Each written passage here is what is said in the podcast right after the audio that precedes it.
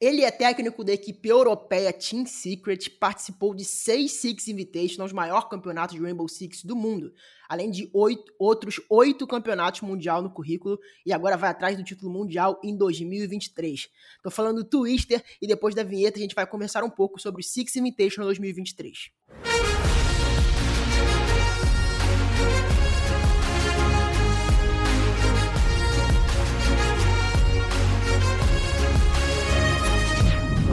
Chat aberto.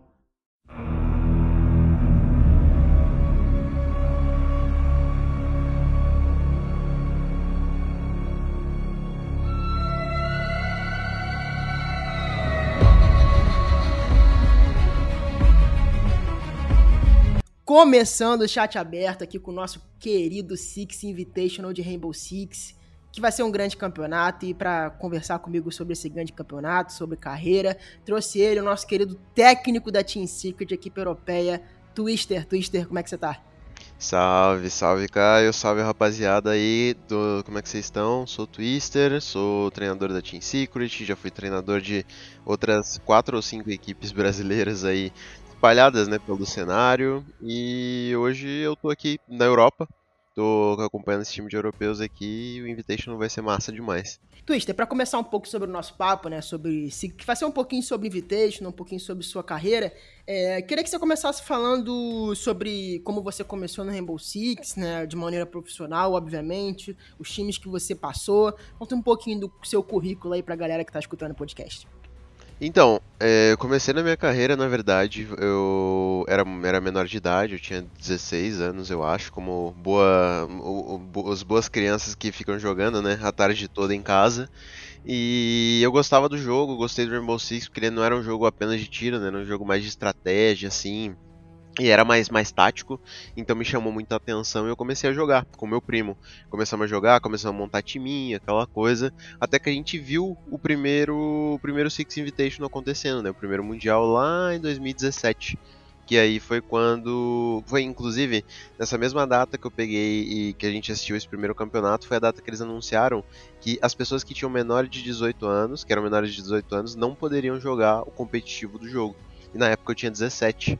Então, acabou que eu recebi de presente de aniversário um, um, uma negação, né? Pra eu poder continuar seguindo com o meu sonho de jogador.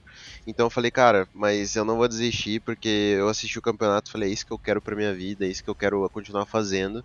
Eu vou continuar de qualquer forma. Então eu acabei encontrando uma brecha para conseguir continuar como coach. E nisso eu consegui minha primeira oportunidade de trabalho, que foi no time da BRK, lá no comecinho, lá na época que tinha Valvrei, tinha Gorbinho, essa rapaziada. E aí foi aí que começou mais ou menos a, a, né, começar a virar minha vida. Começou a gente a ter a oportunidade de ir lá pro estúdio do BR6 em São Paulo, a gente jogar com um dos melhores times do Brasil na época. Foi basicamente assim, de uma negação que eu tive de continuar sendo jogador, que surgiu essa minha outra paixão. Que, cara, eu hoje em dia eu posso falar tranquilamente que eu sou muito mais confortável e sou muito mais feliz nessa função. E você falou, né, que você virou técnico por, por incidente, né? Porque na verdade a sua intenção era ser jogador.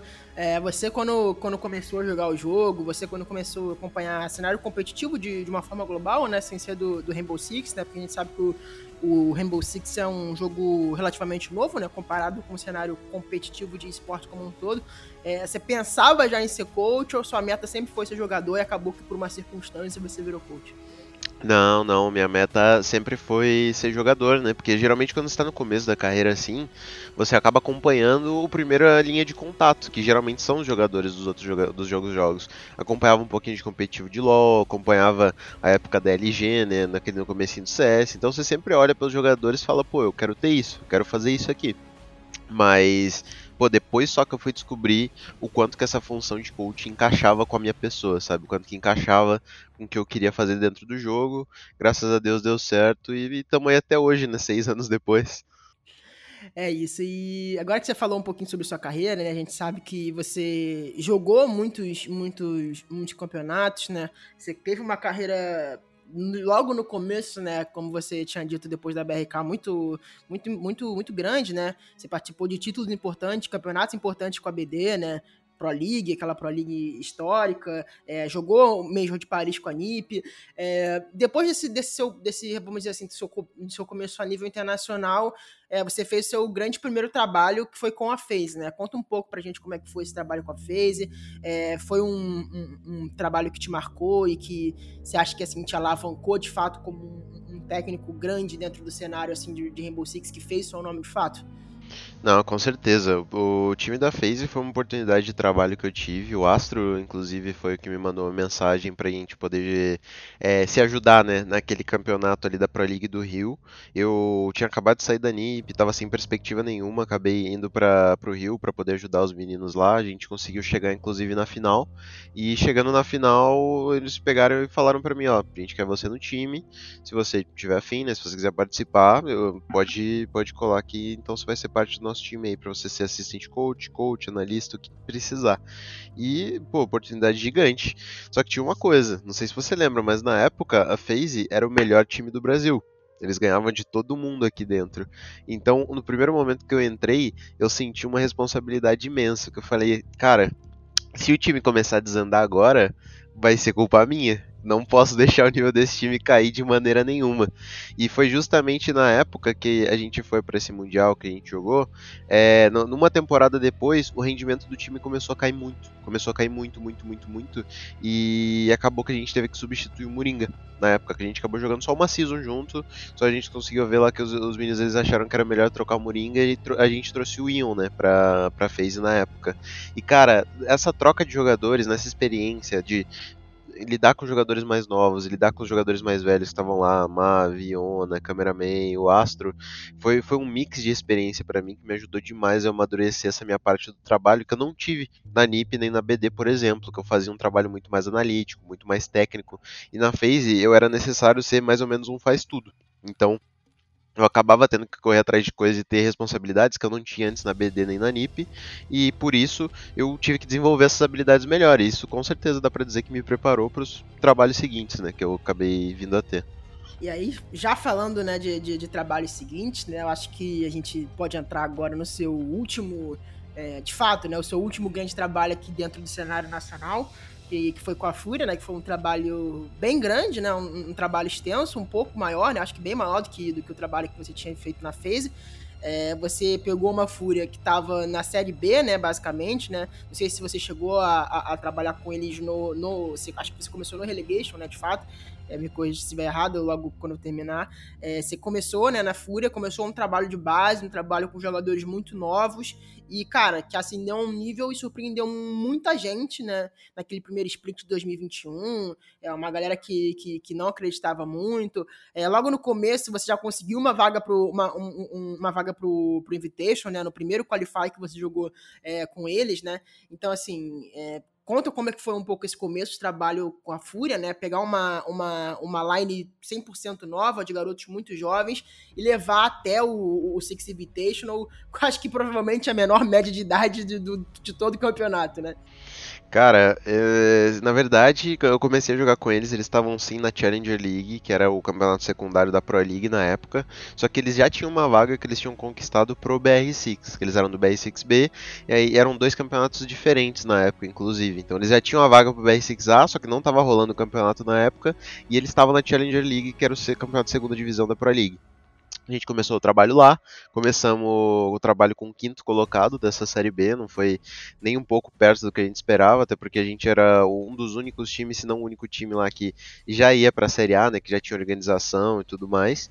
Então foi bem triste, foi bem. É, foi, foi bem foi, eu fiquei desapontado com esse, com essa, esse trabalho na Série B. Mas na sequência, a gente chegando para a Série A, os meninos precisavam é, compartilhar um pouquinho da experiência, né, do que é viver esse campeonato com jogadores mais cascudos. Eles tiveram a oportunidade de viver situações em que eles nunca tinham vivenciado na Série B durante todo o tempo de carreira deles. É, tiveram a oportunidade de pegar e de aprender coisa muito nova. E nesse comecinho, realmente, o time não estava encaixando. Parece que faltava uma liga, faltava faltava alguma coisa, os jogadores estavam sentindo muita pressão. Foi aí que a gente resolveu trazer o Noves e o, e o Lenda para poder complementar com um pouquinho mais de experiência, com um pouquinho mais de é, responsabilidade para dentro do time. E, cara, mas ainda assim não foi fácil.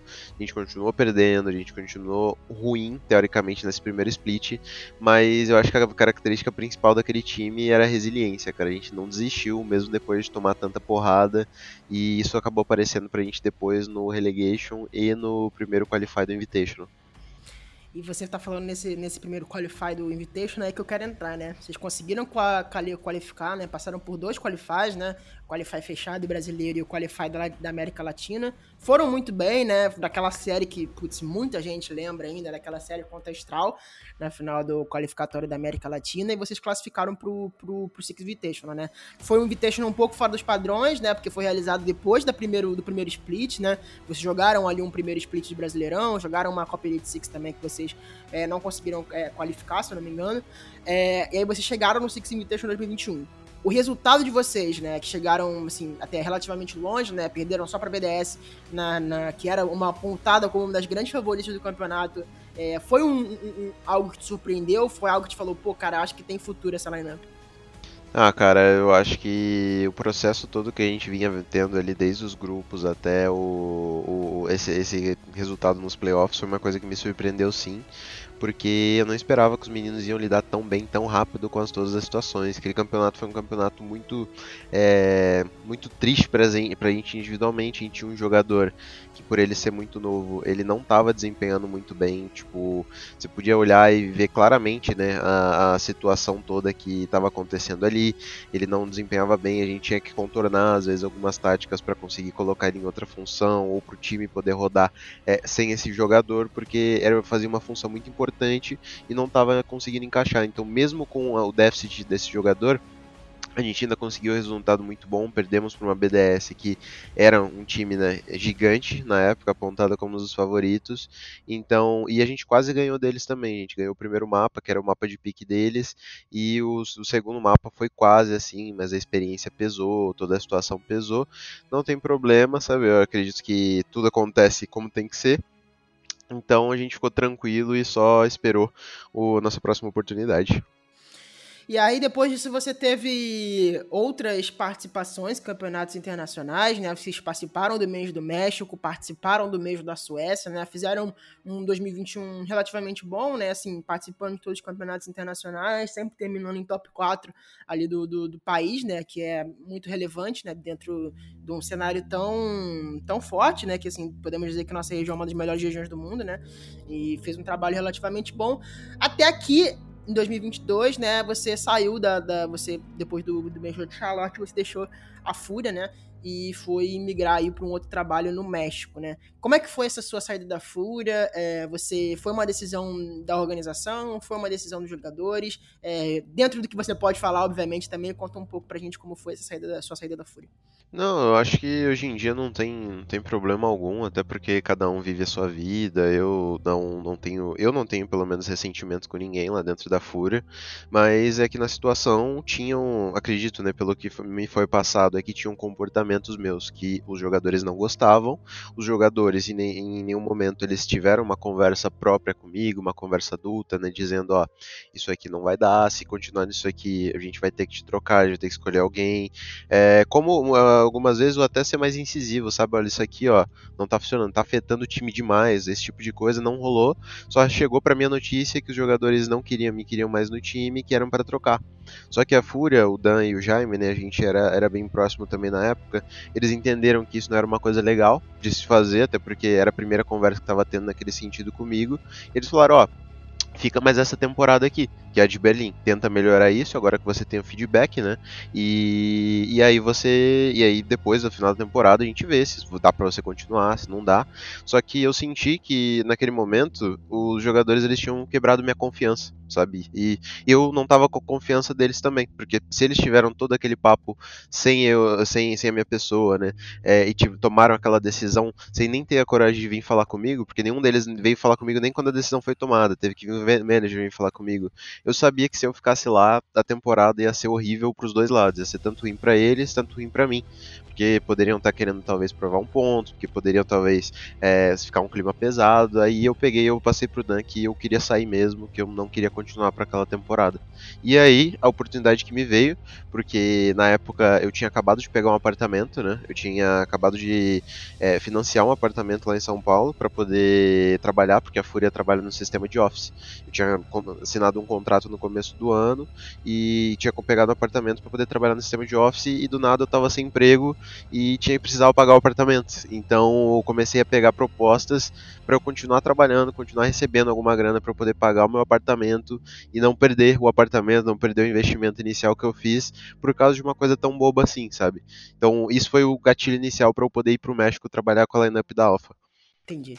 É, e a gente sabe que assim o mercado brasileiro é um, um pouco tanto cruel, né? Não só com, com técnicos, mas com jogadores no geral, mediante ao tempo, né? Você acha que o, o, o seu motivo de saída da Fúria, somado com o, onde estava ali vivendo a temporada no momento, influenciou de certa forma de você não continuar é, trabalhando no Brasil, por mais que talvez na outra temporada viessem oportunidades mais para frente para você? Ou você acha que foi uma questão do que o mercado brasileiro não não estava é, muito ligado no seu nome naquele momento?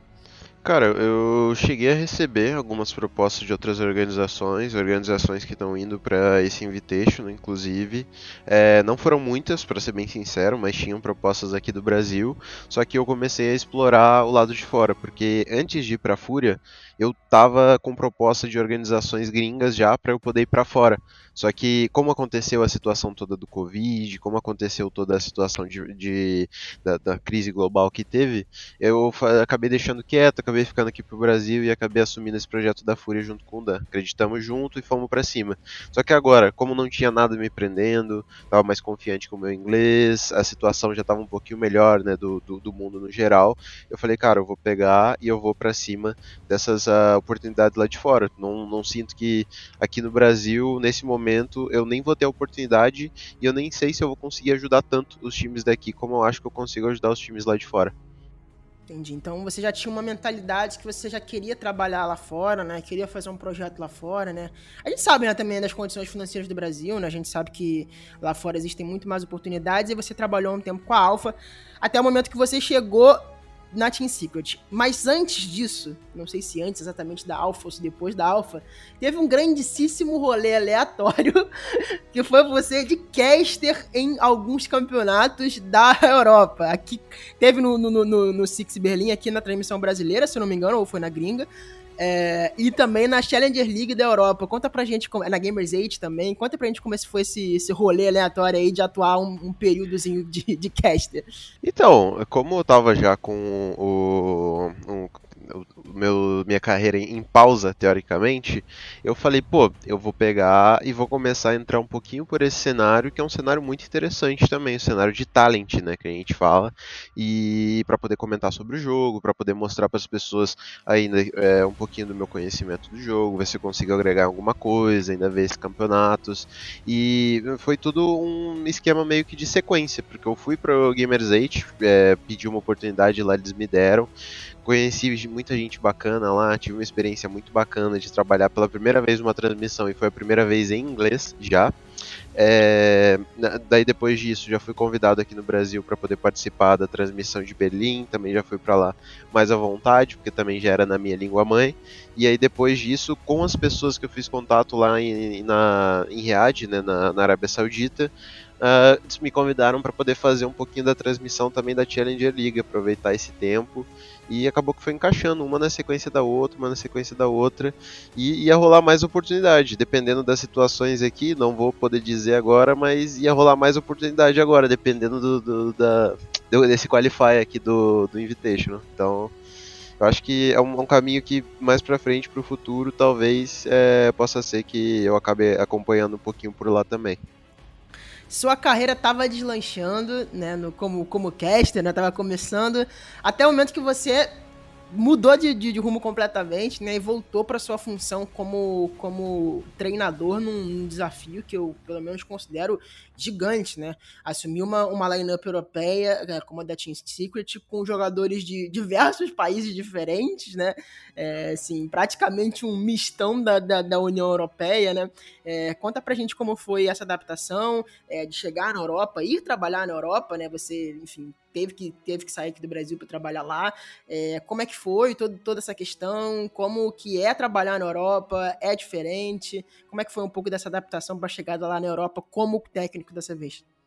Cara, eu acho que o principal para que dá para se falar dessa transferência aqui é se acostumar um pouquinho do, com os costumes que eles têm lá. É, agenda de treino, é, esquema de, de conversa, preparação para os campeonatos, preparação para as partidas. Todos eles têm uma mentalidade um pouquinho diferente. Então, nesse meio tempo, eu tive que descobrir o que, que eu queria fazer com essa lineup. Se eu queria pegar e aprimorar o que eles já sabiam, se eu queria implementar um pouco do, do sistema brasileiro.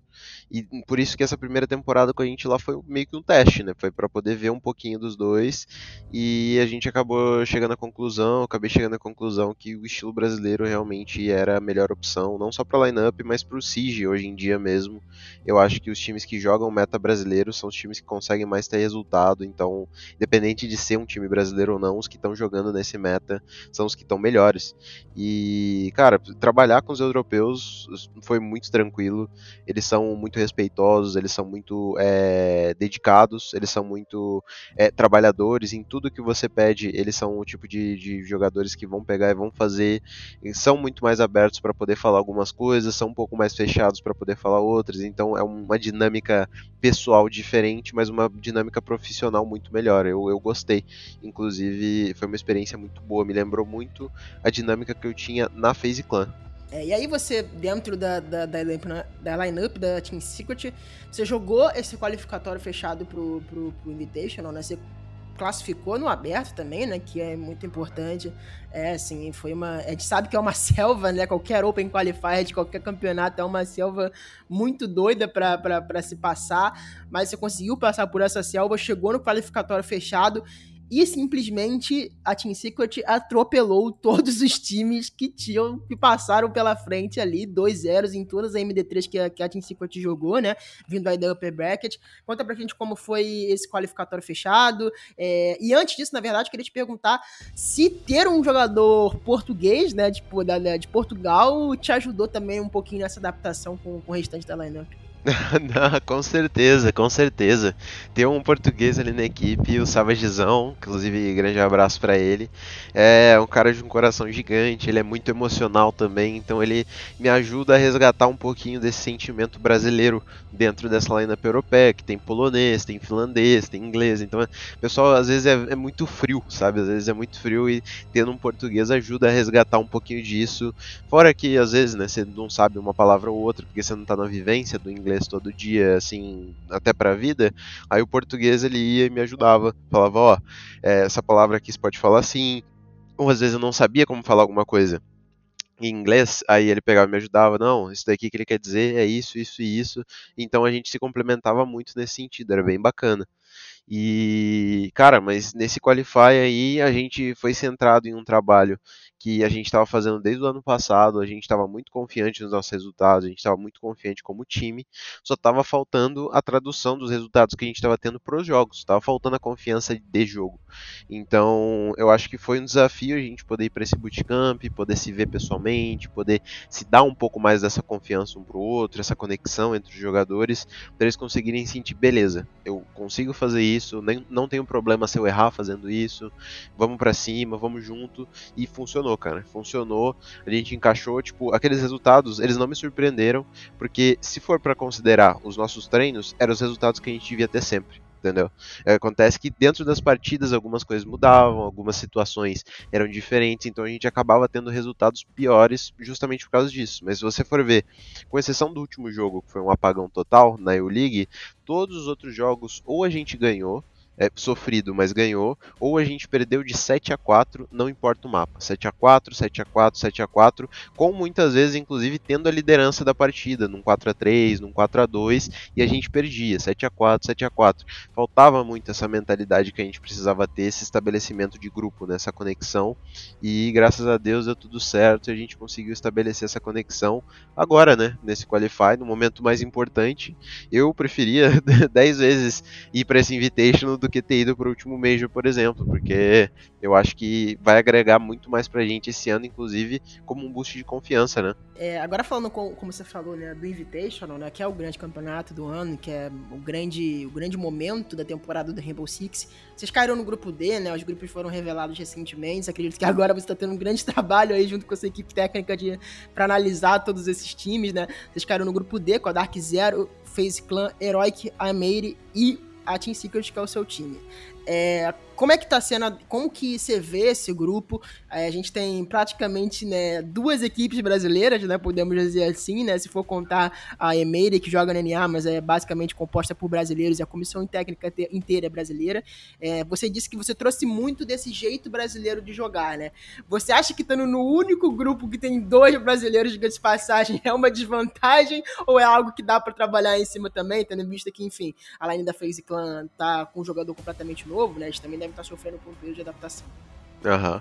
Então, é, esse, esse, ter caído com os dois brasileiros no grupo, é, assim, você pode interpretar de qualquer forma, mas como eu interpreto, é uma oportunidade de a gente enfrentar adversários melhores, adversários mais competentes, que vão realmente desafiar a gente para a gente poder sair da nossa zona de conforto.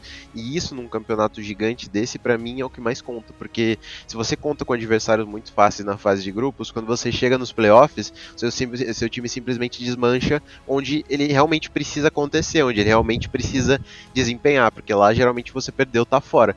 Aqui você tem espaço de errar, aqui você tem espaço de aprender, de você participar. Então acho que pegando uma FaZe Clan, que é um time muito experiente, com jogadores que inclusive eu conheço já de longa data, pegar uma M80 que participou de todos os campeonatos do ano passado, que também tem jogadores muito competentes, muito bons ali e sabem jogar esse jogo adaptativo, ajuda a gente pra caramba a crescer nesse campeonato. É o tipo de situação que é ou vai ou racha, sabe? Ou a gente sai ali nos grupos, ou a gente sai dos grupos para os playoffs muito mais fortes.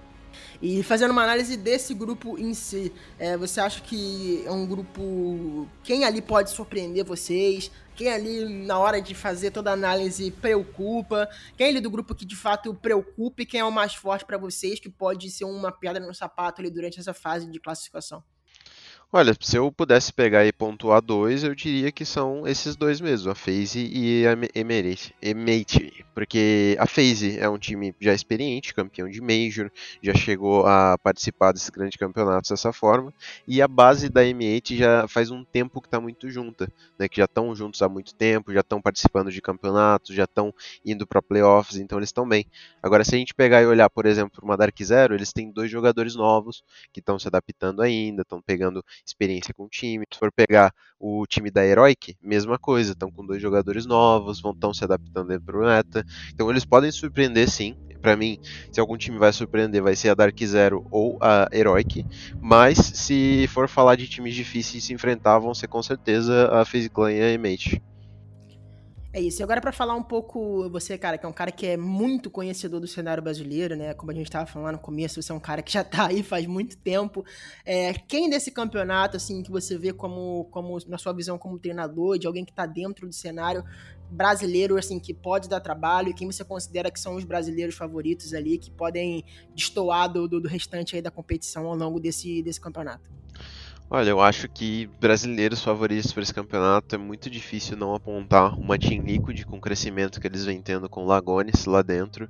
Ele fez uma diferença absurda naquele time, levou aquele time é, de uma situação instável, né, para uma situação muito mais confortável, uma situação muito mais é, feliz do lado deles e da nossa poderosa W7M, né, que é um time que está participando de muitos campeonatos já tem um tempo, está adquirindo experiência ao longo do ano todo.